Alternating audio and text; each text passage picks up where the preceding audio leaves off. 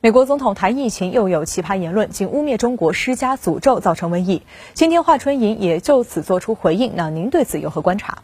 特朗普的最新奇葩言论，《纽约时报》的今天大标题就说，对他自己受到的这个新冠约束火大，特朗普选择攻击模式。那么除了习惯性的疫情甩锅对象呢，甚至他连身边的一众高官高参，那么特朗普也没有放过，比如呢，最烂国务卿蓬佩奥、司法部长巴尔之类。美报的分析判断原话就是 reflected increasing frustration over his political fortunes，反映呢特朗普对他自身的政治前途越来越感到焦虑。英国经济学人在最新一期杂志中啊，甚至已经对这一种焦虑感给出了量化的指标。英刊就综合系列的民调、经济以及人口数据，给出了今年美国大选的一个数据化的预测。拜登最终赢得选举人票的概率是百分之九十一，那么特朗普的赢面只有区区九个百分点。所以啊，现在特朗普他是真急了，急到各种人都骂，急到呢各种奇葩说都敢骂。《华盛顿邮报》今天刊出专栏作家罗宾逊的评论，指名道姓用了这样的一个醒目标题，说：“Trump's frantic desperation will only get worse。”特朗普式的抓狂绝望只会变本加厉。面对白宫现在的疫情应对乱象，继《纽约刀》射频炮轰之后，那么《新英格兰医学期刊》也看不过眼了，在接力炮轰。但是呢，变本加厉，有言在先，一只苍蝇赢得辩论的这个闹剧有目共睹。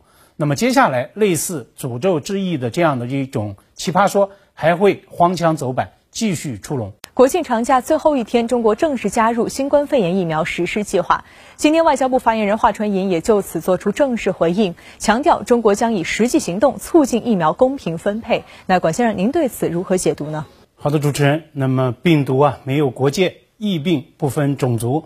那么，值此新冠大流行呢，仍然在全球肆虐，疫情的伤亡以及它的次生灾害仍然在升级扩散之际呢，中方加入疫苗计划。对国际社会携手同心战役，不啻呢打了一剂强心针。所以啊，今天国际媒体呢都对中方的举措高度关注。路透社电稿就说，一直被美国总统特朗普冷对的疫苗计划获得了 a major boost，获得了一个重大助推。那么，美国财经资讯网站叫 Benzinga，他呢更是强调说，中国是迄今加入疫苗计划的全球最大经济体。路透社电稿就说，迄今宣布加入计划的。已经呢达到一百七十一国，其中呢包括七十六个有能力实现疫苗资金自给的富国。那么还有更多的穷国、弱国怎么办呢？在我看来，这才是全球战役的最大的痛点，也是呢中国最高领导人的特别关切。五个月前，在世界卫生大会视频会议的开幕式上，习近平呢就全球战役提出六点重要建议。并且宣布中国的五大行动计划时呢，他就谈到了疫苗的可及性与可担负性问题。宣布中国新冠疫苗研发完成并投入使用之后呢，将会作为全球公共产品，为实现疫苗在发展中国家的可及性与可担负性做出中国贡献。上月底在线参加联合国系列会议，发表一系列。重要讲话，那么中国最高领导人啊，也是在始终聚焦推动全球战役合作。中方有理念、有方案、有行动，也为此呢拿出真金白银。继五月世卫大会宣布提供二十亿美元国际疫情援助之后，习近平呢又在年大会议期间宣布向联合国新冠肺炎疫情全球人道主义应对计划援助五千万美元。同时呢，中国作为最先成功走出疫情阴影的大国，在疫苗研发上也是走在全球最前列。那么，迄今已知的进入三期测试的八种疫苗中呢，一半是来自中国的。华春莹今天说，中国将以实际行动来促进疫苗公平分配。那么，中国是这么说的，也是这么做的。嗯，外媒在报道中国加入疫苗计划时，都特别点出这一事实。美国作为全球头号强国，也是最大疫情国，迄今仍拒绝加入。那对此您怎么看？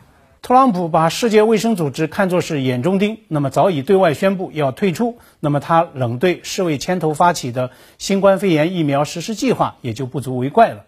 事实上呢，美国也有自己的疫苗行动计划，名为 Operation Warp Speed，所谓的飞速行动。当然了，以美国现在疫情确诊七百多万例，死亡逾二十万例，甚至呢，连白宫都已经在成为新一波疫情超级传播地的这样的一个大背景之下，美国的疫苗研发确实啊十万火急。但是呢，作为全球头号大国，研发疫苗只讲美国第一，完全无视大国责任与义务，那么到头来啊，也会令到美国的自身国家利益受损。此前，美国食药署。